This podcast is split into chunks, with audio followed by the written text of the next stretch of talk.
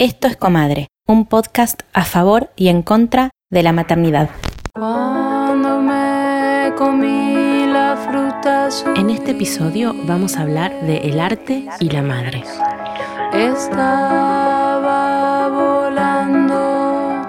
Hola chicas de Comadre, encantada de, estar acá con ustedes virtualmente para hablar de este tema en el que vivo y, viven y vivimos tantas, que creo que es la maternidad y el arte. Soy música, tengo una hija de 7 años, se llama Rita.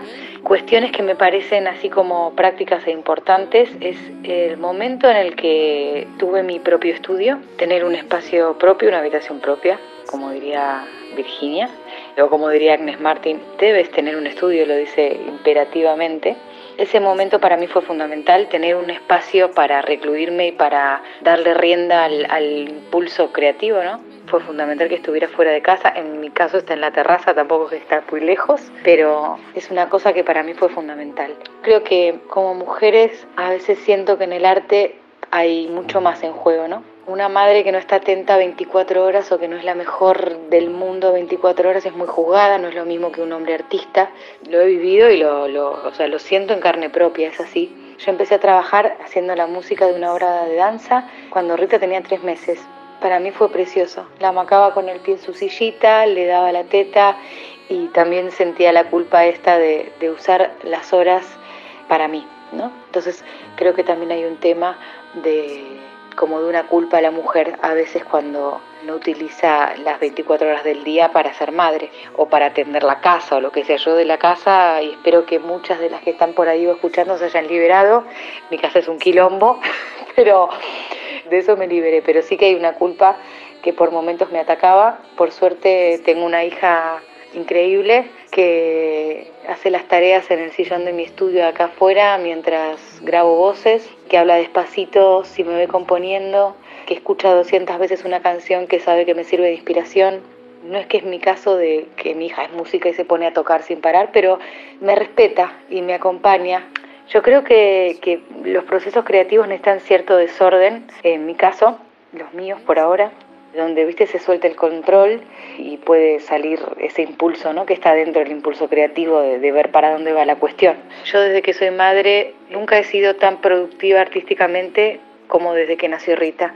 Desde ese tercer mes que nació y que me puse a hacer esta obra de danza, no he parado de crear, con lapsos obviamente, pero me mantengo muy activa en, el proceso creativo y creo que tiene mucho que ver con Rita y con ser madre, con, con saber administrar mejor los espacios, con estar de repente bañándola o durmiéndola y que las ideas de las canciones existan en la cabeza, entonces cuando las voy a grabar están ya mucho más masticadas o mucho más entendidas en algún lado. Es un estrés en muchos lugares, como ya sabemos, pero me gustaría decir que hay un lugar en mi caso en donde antes el tiempo volaba y se desperdiciaba más y que desde que nació Rita me organizo mejor creo que hay que seguir rompiendo con muchas de estas cuestiones, con la ayuda de, de, un compañero en el caso de que lo tengas, y la repartija de tareas, y una habitación propia, y soltar la culpa y darse tiempo para una misma.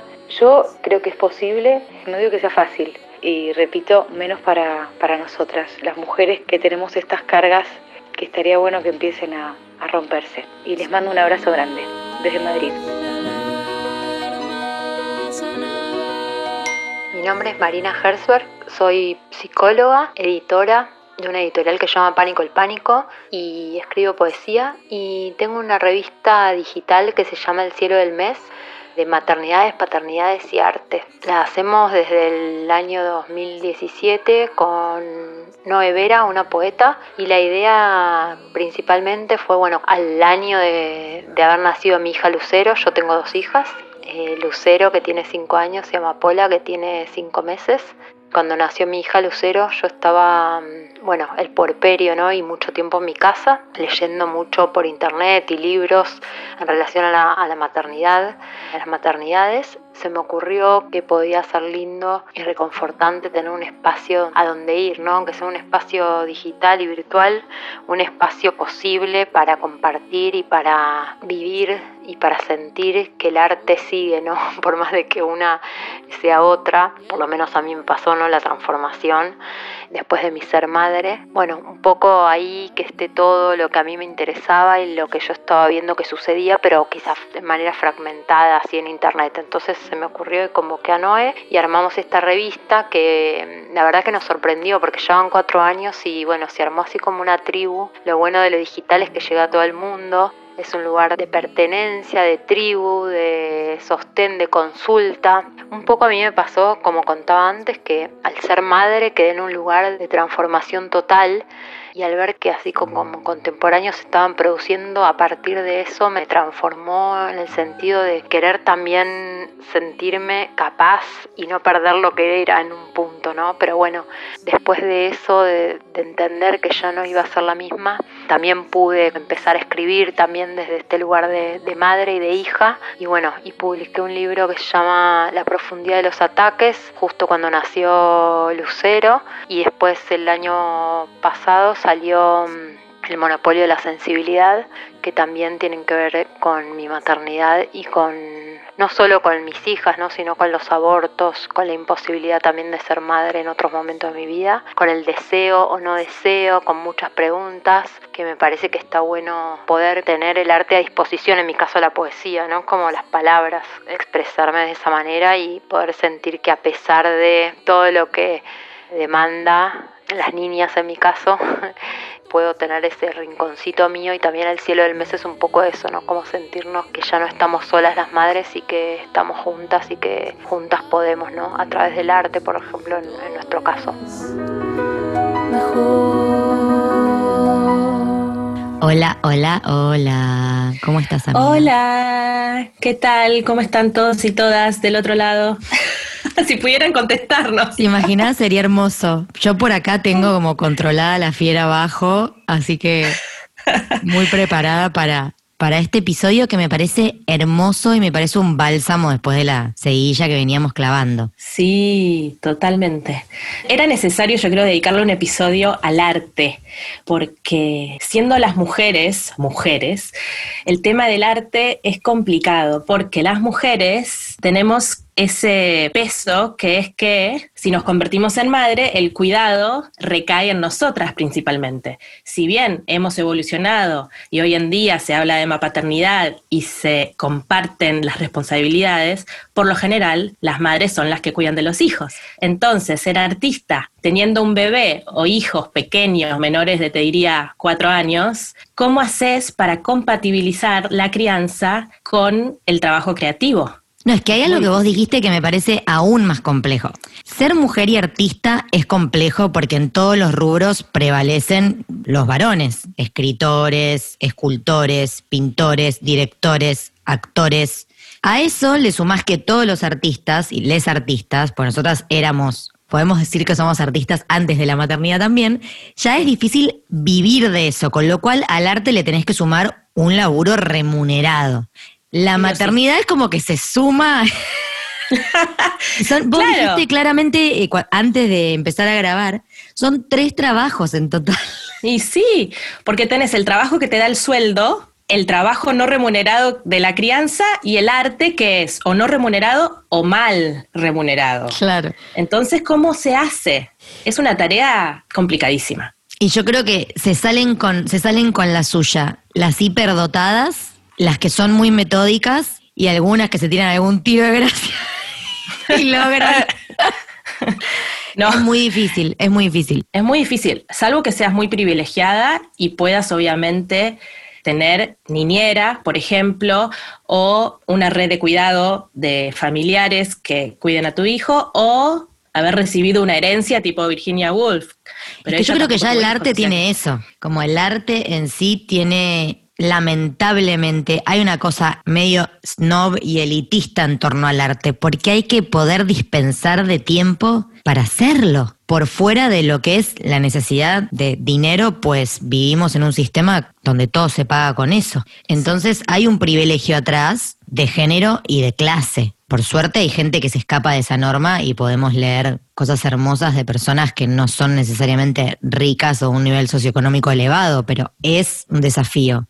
Y tuvimos la suerte y tu mente brillante de hoy Maki ha sido la que más invitadas eligió para el episodio de haber contado con estas dos mujeres que abrieron el episodio. Sí, yo tenía muchas ganas de incluir a Marina Herzberg porque no solo es la editora de mi novela que publiqué en el 2016, sino que es la creadora, junto con Noé Vera, que es otra poeta, de la revista digital El Cielo del Mes, que es un bálsamo para toda madre puérpera o no. Lo amo al cielo del mes. Eh, yo obviamente llegué a Marina por vos.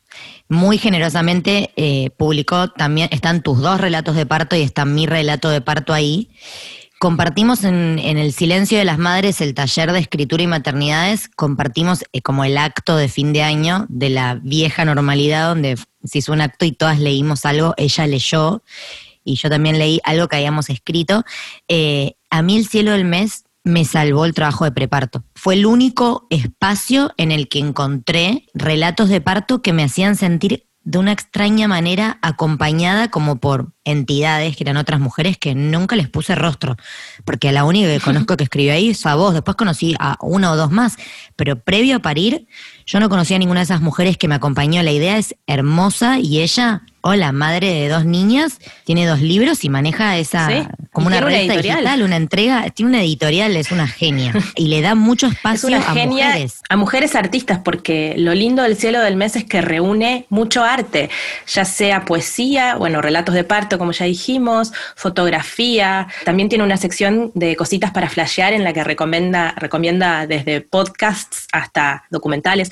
Bueno, es brillante, es un espacio que recomendamos fuerte. Muchísimo. Y después está Wada, que mm, algunas y algunos se acordarán de ella porque saltó a la fama, no sé si le va a gustar que cuente esto, pero con Operación Triunfo. Ah. Hace mil años, sí, creo que llegó a la final, Wada. Y después de tener como ese momento álgido, se fue a vivir a Madrid y fue mamá hace siete años de Rita y ella, como cuenta en los audios, en el audio, perdón, dice que se le abrió un canal creativo enorme después de parir y que potenció su creatividad. Y tiene su estudio en la terraza de su casa y ella compone ahí sus canciones y Rita la acompaña en ese proceso. Y es hermoso que alguien afirme que la maternidad puede encauzar el arte, la creatividad. Bueno, nuestra amiga en común, Luchi, que ya la hemos mencionado en otros episodios, es una gran oyente, es actriz y ella asegura que descubrió un montón de colores nuevos después de convertirse en madre. Pasa que lo dificultoso, no sé si es eh, la prosperidad creativa, porque yo alineo esa teoría. Yo, antes de, tenerlo floro, mi forma de expresar mi necesidad artística era actuando. Hmm.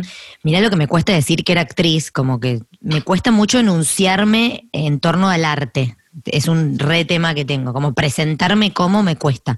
Pero bueno, era actriz, estaba ensayando una obra, quedé embarazada, me bajé de la obra, de hecho era mi primer protagónico, como muy loco los timings, y hay algo ahora que no se volvió a encender en torno al deseo de, de, actuar, pero que le dio un espacio y una fuerza enorme a escribir, y siento que mucho de lo que tengo para decir está intrínsecamente ligado a la maternidad, como que digo, como canal creativo, bueno, y la creación de este podcast en sí mismo, que es una forma de arte porque siento que sana un montón poner en palabras, a mí me encausó mucho creativamente. Lo que pasa es que es tan difícil malabarear que se compensa la explosión creativa y la observación del mundo con nuevos ojos con la falta de tiempo para hacerlo, que a mí muchas veces me deriva como una frustración, tengo que ser honesta. Sí, en mi caso también me pasó, se me dificulta, la verdad, pero es como que yo necesito del arte, es como combustible para mi vida.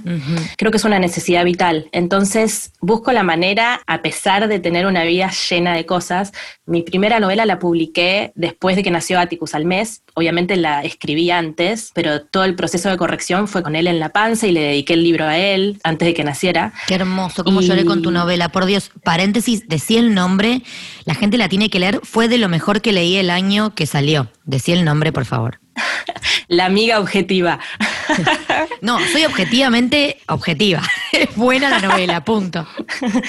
La publiqué en el 2016 con Pánico el Pánico y se llama Los meses inciertos. Y bueno, no voy a contar la trama, pero bueno, si la quieren encontrar, creo que sigue habiendo algún ejemplar, tampoco hay muchos. Pero um, fue hermoso porque él me acompañó en la presentación del libro y además también me pasó que lancé una revista que era trimestral, que se llamaba Antídoto, en la que reuníamos diferentes artistas y yo era la que coordinaba más que nada el contenido, pero era, mm, centrábamos la revista en buenas noticias, como para hacer la contracara de los medios masivos de comunicación. Con otra mamá. Con otra mamá. Sí, la hicimos, la hicimos con Toya, que es otra gran oyente, una amiga mía, diseñadora gráfica, que es un talento nato. De hecho, es la que hizo el, el, logo de comadre, Toya. Exacto. Bueno, y bueno, hicimos ese proyecto con financiamiento colectivo y la verdad que eso me nutría el alma. Eso es lo que me pasa. Y ahora el podcast con mi segundo hijo. Es como que siempre tengo que estar haciendo algo. Para mí es súper importante. A mí me costó un tiempo más pararme en mis dos piernas porque venía poniéndole mucho a la actuación. De hecho, muy loco, con Floro de cuatro meses me salió como un un papel chiquito en una serie para Nickelodeon, que me acuerdo que fue papá el que vino a cuidarlo Floro para que yo vaya a filmar, que al final del rodaje ya tenía las boobies estalladas de leche, pero me costó como reencontrarme con, con mi canal expresivo porque como que sentía que la actuación no me estaba convocando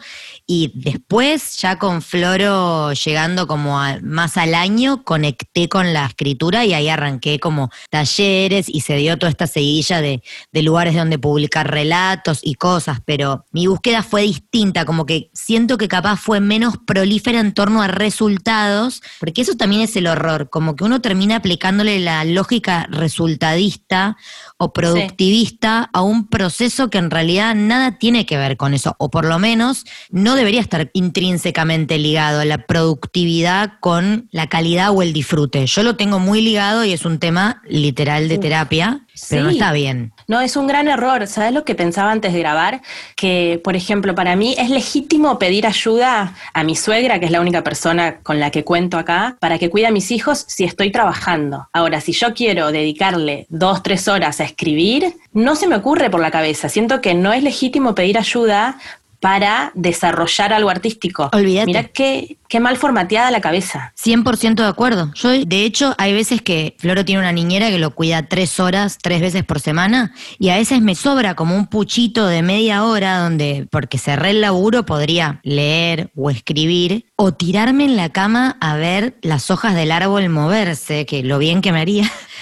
Y me agarra como una culpa de debería avisarle que ya vuelva, porque el trabajo de cuidado de otros para con mi hijo tiene que ser para que yo facture, si no, Exacto. que retorne, ¿entendés? Sí me, he tomado, me he tomado, que lo hemos hablado en otro episodio, me he tomado la licencia de que alguien esté con Floro para ir a hacer cositas para mí, nivel verme con una amiga o ir a la peluquería, lo que sea, pero todavía ese espacio para el arte, estoy recién ahora proponiéndomelo. Ahora me inscribí en el Mundial de Escritura. Veremos si me quedo pelada o lo disfruto. Somos como 10 minas. De hecho, creo que de las 10 minas hay como 6 del equipo que son madres, así que veremos qué ocurre con eso. No Pero quiero está muy bien. presionada. Sí, pero es buenísimo lo que trae esa colación, porque es verdad, hay algo como de sentir culpa en torno a que nos cuidan a nuestro hijo para crear arte, que en mi caso obviamente necesito plata para vivir, pero es igual de vital tener un espacio para leer, nutrirme, escribir algo. Sí,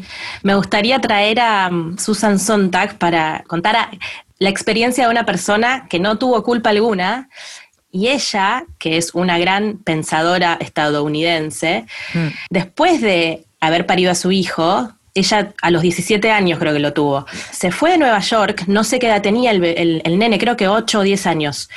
Lo dejó con quien había sido su propia niñera. Lo dejó un año y se fue a estudiar a la Sorbona en París y un año se quedó y ella dice que ahí renació como escritora y se empezó a dedicar a la ficción, dejó atrás un poco todo su costado académico, exploró un montón de cosas a nivel sexual, se codió con un montón de artistas parisinos y ella cuenta sin culpa que iba tres veces por día al cine. Claro, eso con un nene de ocho años. Imposible. A tu cargo no podés hacerlo. ¿Y pero cómo eso habla de esa separación con el hijo? ¿Le pesaba o cero? Me parece que cero. Volvió al año y se ocupó, pero habría que leer el libro que él escribió sobre la vida de su madre, que yo no lo he leído, pero me pareció interesante porque se permitió eso, se permitió. Ella se lo permitió y tuvo la personalidad de hacer algodón estrella, o sea, se pasó alto y sopo sobre lo que le decía el entorno, porque imagínate lo que sería el entorno.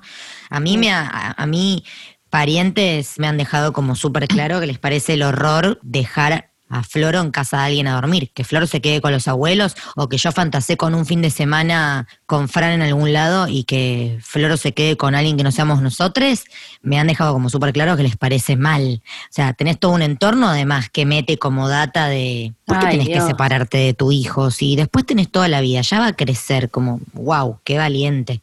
Yo no sé si podría, creo, pero me parece espectacular que si le resultó lo haya hecho. Pero em, sí, es volver a lo que siempre decimos, es a darnos espacio a nosotras mismas para desarrollarnos individualmente y tener nuestras aspiraciones, ¿no? Y nuestros intereses, porque somos mucho más que una madre o un padre. Está muy validado para los varones. Siento que ese es el ejercicio que siempre invito que hagamos. Si nos parece mal que nuestra pareja se anote en un curso o labure un par de horas extra o haga un posgrado o se vaya a jugar al fútbol o lo que sea que haga, nos parece mal el tiempo que se va de casa, nos parece mal padre por pasar menos horas, entonces ¿por qué deberíamos nosotras ser malas madres por dispensar de esos tiempos para nosotras, no? Sí, y es increíble que eso sea un cuestionamiento en el 2020, porque si me decís hace un siglo, viste que por lo general las mujeres artistas más reconocidas no tenían hijos porque claramente tomaban una decisión, había que elegir. Hoy en día yo creo que hay un poco más de libertad, pero como siempre decimos, el cuidado sigue recayendo mayoritariamente en nosotras, entonces es un desafío. Y hay una libertad de nicho que eso es algo que lo sentí mucho viviendo en el interior del país estos meses. Hay como una libertad que es muy de nicho. En las grandes ciudades, en las grandes urbes, el feminismo avanza a una velocidad distinta que en los pequeños pueblos y que en, o sea, olvídate, hay lugares donde se castiga a la mujer porque trabaja y no tiene un sistema de cuidado por privilegio o por acuerdo marital o llamarle lo que quieras, no tiene mm. donde recaer. Con lo cual yo creo que es más difícil aún si no vivís en una gran ciudad o no venís de una gran ciudad, como es tu caso, que ahora no vivís en una gran ciudad, pero sos una chica de ciudad, conseguir esos espacios. Por eso estas artistas eligieron no tener hijos, como priorizarse en ese sentido. Como Frida Kahlo, como Tracy Emin. Tracy Emin, la artista británica, ella misma dice que sus hijos están colgados en las paredes del Tate Britain porque ella tuvo muchos abortos, pero dice como que en alguna medida el destino la premió con su éxito por haber tenido que abortar, igual ella decidió conscientemente abortar, pero claro, sus hijos son sus obras de arte, así. Y bueno, capaz le puso la misma dedicación que nosotras a crear un humano, decidió dedicar su tiempo a eso y me parece espectacular. Lo que es loco es, o lo que sería muy triste, es la que quiere vivir las dos experiencias y que se queda a mitad de camino porque no es viable. ¿Entendés? Ese es el problema. Ese es el problema. Y eso pasa mucho. Pasa un montón. De hecho, yo hace poco hice un taller con Bárbara Duó, que escritora también, lanzó ahora un libro, El Centro del Amor, que estuvo en el episodio La Nueva Identidad invitada. Ella es una de las coordinadoras del Silencio de las Madres. Y hicimos un curso que se llamaba Lengua Nocturna, donde analizábamos a, en su mayoría, escritoras mujeres y sus prácticas nocturnas y cómo conectaban con la noche para crear. Hmm. Y muchas de las artistas que trajeron a colación en el taller eran madres que le robaban sueño cuando toda la familia, dormía, se despertaban y en vez de dormir seis horas, capaz dormían cuatro y le destinaban dos horas por día a la escritura, porque era el único espacio que tenían para encontrarse solas en un lugar y escribir. De hecho, hay una que se armó un como una especie de atelier en su propio cuarto, como para ni siquiera tener que perder tiempo en salir del cuarto y hacer ruido, o sea, saltar de la cama y ponerse como a pintar, para no demorarse y poder producir así. Bueno, esto ya lo hemos hablado nosotras en privado, pero Patti Smith, que es una de las grandes artistas vivas, ella paró 10 años, puso en pausa no su carrera, digamos, su, su, su performance, pero en esos 10 años, en los 80, en los que ella se dedicó a criar a sus dos hijos, se despertaba todos los días a las 5 de la mañana y hasta las 8 se sentaba a escribir. O sea, tenés que tener, sí, mucha voluntad, mucha pasión. Me parece un dato como me inspira tanto como que siento que el lunes podría empezar a hacerlo y no sucederá. ¿Entendés? Como que cuando leo a esa mujer digo, listo, el lunes arranco a escribir dos horitas en vez de... Nos, y después come la vida. Bueno, por algo es Patti Smith. Claro, qué locura, porque aparte eso, como esa certeza y esa calma de, bueno, no estoy subiéndome escenarios, pero yo estoy produciendo. De hecho, ella dice que gracias a ese- esa década de ejercicio de escritura pudo escribir, éramos, ni, éramos unos, bueno, Just Kids, ¿cómo se llama en español? Sí. Éramos unos niños, Sí, que es una, un libro no hermoso, siguiente nivel de Patty. Sí. O sea que fue tiempo súper, súper prolífero. Y, por supuesto, ella muy corrida de la lógica productivista, como con la certeza de ahora estoy acá, ya habrá tiempo, como esa sabiduría que tiene Patty, que es como, no sé, viene de otro plano, no es real. Viene de otro plano, sí, va a vivir hasta los 100 años. Otra artista que se despertaba a las 5 de la mañana, también con dos hijos muy chiquitos, pero esta historia termina mal, pero la voy a contar igual, es Silvia Plath, la Ay, poeta Dios. estadounidense. Silvia Plath, un talentazo. Bueno, igualmente ella tenía un trastorno bipolar, se descubrió después.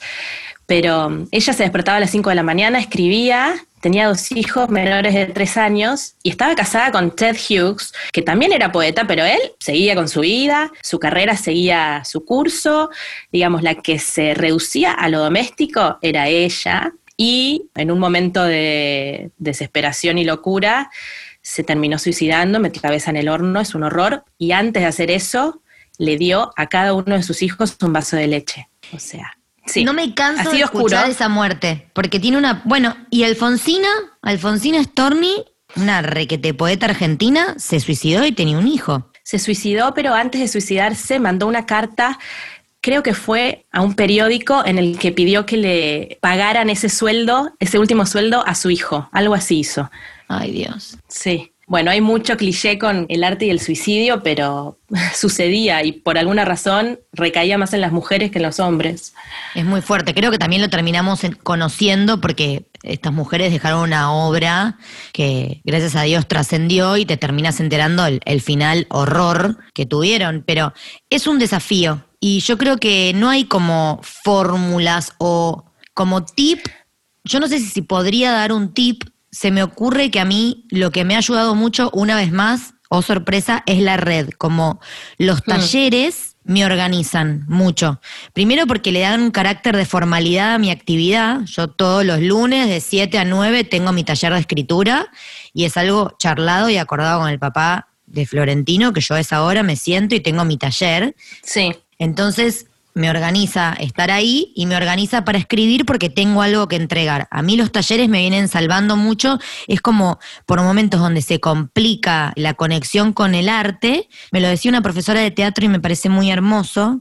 Mara Bestelli, que es una gran maestra y una gran actriz, que ella decía Sí. que uno se tiene que ocupar de siempre tener un hilo rojo que conecte la vida de uno con el arte. A veces ese hilo es súper finito y es capaz un libro que está leyendo o una buena película o un disco nuevo que descubrió y a veces es una madeja de lana que se engrosa y es tipo tu propia obra siendo creada, pero Claro. siempre tener ese hilo que te conecte con eso que te hace bien. Bueno, ahora que capaz estamos haciendo esto, este podcast que amo, tengo como un poco más calmada mi sed expresiva y el taller es como ese hilo de, bueno, me aseguro de todas las semanas escribir alguna cosita, ponele. Eso Sí. me parece una gran forma. Sí, eh, bueno, justo estaba leyendo un libro que se llama The Rainbow Way, que me lo encargó Bárbara Duo y al final nunca se lo pude llevar porque iba a viajar y pandemia, pero es un libro centrado en cultivar la creatividad de la madre. Y bueno, ella habla mucho de, de crear espacios, ¿no? Para una misma sin culpa. También habla de la diferencia entre un arquetipo de madre que se llama Earth Mother y Rainbow Mother. La Earth Mother es la madre tierra, es la que le pone a los hijos un plato cocinado por ella a la hora en la que tienen que comer. La Rainbow Mother por ahí se olvida de darle de comer o le da de comer algo que saca Menos elaborado, claro. Sí, pero no por eso es peor madre, simplemente tiene esta necesidad de cultivar su intelecto y de dedicarle horas al arte. Es igual de válido, ¿entendés?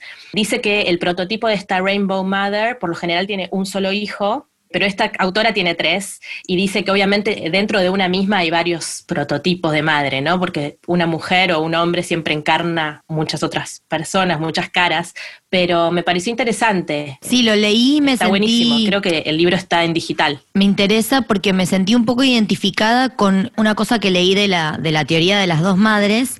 Corregime si estoy equivocada porque vos tenés el libro físico, pero había algo de cómo recarga energía cada mujer, como que la madre tierra hay algo que la recarga del servicio a la familia, mientras que la Rainbow Mother se recarga con el arte, ese es como su eje central y se apoya en la familia. Me sentí muy representada por la Rainbow Mother, pero me da altísima culpa. O sea, batallo con esa culpa cotidianamente. Como sí. a mí hay algo como del alivio a la hora de crear que, que, me fluye de una manera que no me fluye haciendo nada más. Por más que me castigue y me ponga exigencias. Como que siento que Fran es más Earth Father.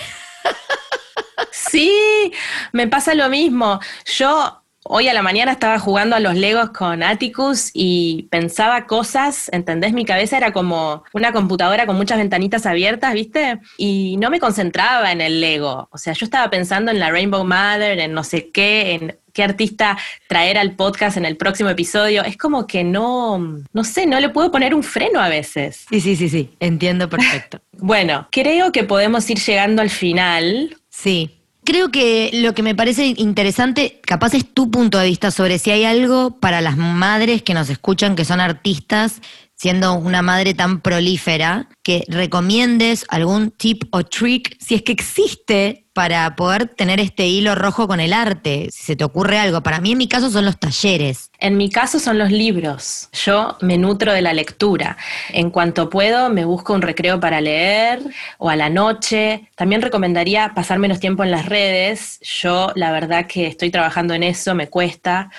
Pero sí, a mí los libros es lo que más energía creativa me da. De hecho, quería recomendar este, el de Rainbow Way, y también quería recomendar un documental que se llama Bloody Daughter, que está filmado por la hija de Marta Argerich, la pianista argentina. Mira. Marta Argerich, que es la mejor o una de las mejores pianistas de su generación, se fue a Argentina a los 12 años, pero tuvo tres hijas y este documental está filmado por la menor y cuenta cómo fue ella como madre y ves cómo el arte era el centro de su vida. Pero es muy interesante, yo creo que les va a, les va a gustar. bueno, lo voy a mirar, qué lindo, qué buena recomendación. Bueno, y para cerrar tenemos una invitada que, wow, las dos eh, lloramos cuando escuchamos el audio, confesémoslo. Sí. Vos me escribiste y me dijiste, no sé si estoy sensible, pero me sacudió. Y yo dije, ay, a ver qué pasó. Y terminé grabándote un audio en el que lloro en el audio diciéndote que. es un artista del carajo, no siguiente nivel. Sí. Ana Álvarez Recalde, que es argentina también y vive en Barcelona hace 19 años. Sí. Si querés contar un poquito de lo que hayas investigado o visto en su página web, porque es Bueno, yo lo que leí de ella es, es una artista que más que nada se expresa a través de la fotografía. Igual tiene un documental o ha hecho unas series, es bastante prolífera, pero usa su vida para volverla arte una de sus obras que son como más conmovedoras es una foto de ella recién parida después del parto de creo que su segunda hija, que fue un parto en su casa, de hecho los tres creo que fueron en su casa, y podés verla a ella sosteniendo ensangrentada a su hija y podés ver la placenta. Y Todas podrían ahora hacerse un segundo para mirar en su celular la foto, búsquenla. Ana Álvarez R. Calde y seguramente salte esta foto porque es espeluznante. Es increíble, pero más que la obra, que la obra me parece suprema porque tiene varias entregas y distintas presentaciones y distintas formas de observar temas que atraviesan la maternidad, la claridad mental y el camino que ella ha recorrido y cómo se expresa es delicioso. Sí, es muy mágica y su voz Bueno, y, nos cuenta en el audio también otros proyectos en los que está trabajando. Creo que el último se llama Care, que es una beca que le dieron y está bueno porque le da visibilidad a los trabajos de cuidado. Y justo ahora con la pandemia es como que es algo en lo que hay que poner mucho el foco. Sí, creo que ella lo que hace es, aparte de mega vanguardia, porque el parto de su hija, creo que su hija, si no está llegando a los 20, le pegan el poste. Es mínimo un adolescente. 16 creo que mujer que puso, 17 tiene. 16, ah. creo. Bueno, es una mujer que puso su cuerpo y se mostró recién parida hace casi dos décadas. Estamos hablando de una visión de, y una conexión con la maternidad y una reivindicación de la mujer en sus múltiples roles que, bueno, y con una humildad y una voz que me quiero comer un asado con ella ayer. Sí. viajemos a Barcelona. Qué ganas. Bueno, la dejamos con ella. Em, los dejamos y las dejamos con esta mujer inspiradora, transgresora, poderosa y hasta luego. Hasta luego, amiga. Te quiero. Gracias. Te quiero. Soy Ana Álvarez Recalde. Soy artista y trabajo principalmente con fotografía. Nací y me crié en Bahía Blanca y a los 20 años emigré primero a Nueva York y luego a Barcelona, donde vivo desde hace 19 años. Aunque en mi obra artística toco diferentes temas, como el tema migratorio o la crítica al consumo indiscriminado, mi trabajo se centra en la maternidad. Y el mayor desafío que he tenido al incluir esta temática en el arte fue que cuando yo planteaba ciertos temas, como por ejemplo el parto autónomo, libre, respetuoso, placentero, poderoso, hace casi 16 años, o la crítica a la violencia obstétrica hace 12, prácticamente no había interés en hablar de esto y no había canales que se comprometieran a exponer mis obras. Las temáticas en las que las mujeres somos protagonistas suelen verse como temáticas de menor importancia. Lo doméstico no parece que pueda combinarse con lo profesional y criar y crear se ven como antagónicos. Por suerte, en los últimos años está habiendo más interés en estos temas. También es cierto que hay más artistas hablando de esto. Para mí, creatividad y crianza van de la mano. El tipo de crianza que hemos ejercido en casa ha sido sumamente intensa. Por un lado, porque Neuquén, nuestro hijo mayor, nació con una condición neurológica muy severa y siempre hubo que estar muy pendiente de todas sus necesidades. Por otro lado, porque decidimos criar sin escuela y al vivir lejos de nuestras familias de origen, hemos compartido la mayor parte del tiempo en nuestra familia nuclear. Como mamá migrante, no he tenido hasta hace muy poco lo que Virginia Woolf decía, un cuarto propio. Y cuando tenés tres nenes pequeños, al menos para mí ha sido muy difícil organizarme no he podido, no he sabido generar un espacio de trabajo o un tiempo de trabajo y ha sido todo muy combinado.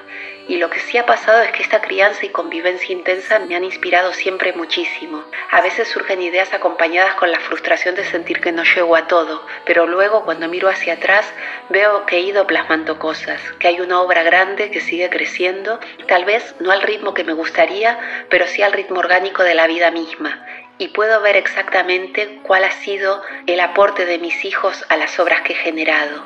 Para mí la creatividad nos nutre a todos y la crianza nutre la creatividad. Ahora que mis hijos van creciendo, uno de mis miedos es cómo seguir creando cuando no críe. A la vez también mi pareja es artista, entonces también hemos sido enriquecidos por, por el trabajo y las conversaciones en conjunto, ¿no? La idea del autorretrato del nacimiento de mi hija probablemente surgió mucho antes de quedar embarazada. Ya había tenido una experiencia maravillosa de parto en casa con el nacimiento de Neo, pero como había sido un bebé con una malformación cerebral, hablar de belleza de su nacimiento en una sociedad que valora el producto y no la experiencia parecía un sinsentido.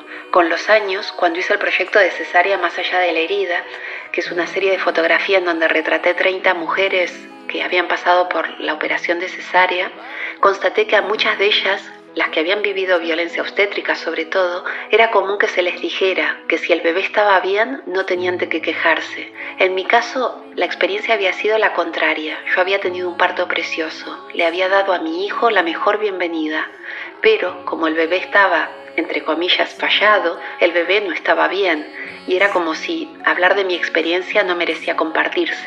Creo que por eso, cuando quedé embarazada de Mila y decidí otro parto en casa, me fue muy importante retratar el gozo, el poderío, la libertad, la mujer salvaje, para que nadie ni nada pueda silenciar la experiencia, para dejar constancia que se puede parir así, que se puede parir disfrutando de lo que es el parto y que el parto también es trascendental, que importa cómo nacemos, de la misma forma que importa cómo morimos. Aparte de mi autorretrato en parto, hice el proyecto de cesárea y luego también he trabajado el tema de la lactancia, por ejemplo en el proyecto Mama Mother's Milk y en Cover Up, que es una instalación artística que ridiculiza la censura a la teta. También está la serie Las Cuatro Estaciones, en donde dejo constancia de un autorretrato con cada uno de mis hijos, retratando desde la vulnerabilidad, la obediencia que se le exige a los niños, la pérdida gestacional tardía, las relaciones simbióticas que podemos tener con nuestros niños, ¿no? Y actualmente estoy trabajando en Care, Cuidar Importa, que es una serie sobre cuidados en dependencia que toca el tema de la maternidad atravesada por la discapacidad y también toca el tema de los cuidados llevados a cabo mayormente por las mujeres. Este proyecto está siendo posible gracias a la beca Leonardo que me otorgaron en el 2019 y bueno, aparte de esto, también a raíz del fallecimiento de Neuquén en julio de este año, estoy trabajando el tema del duelo. El nacimiento y la muerte son parte de la vida y me interesa mirar la vida desde todos los ángulos posibles. En el próximo episodio de Comadre vamos a hablar de violencia obstétrica.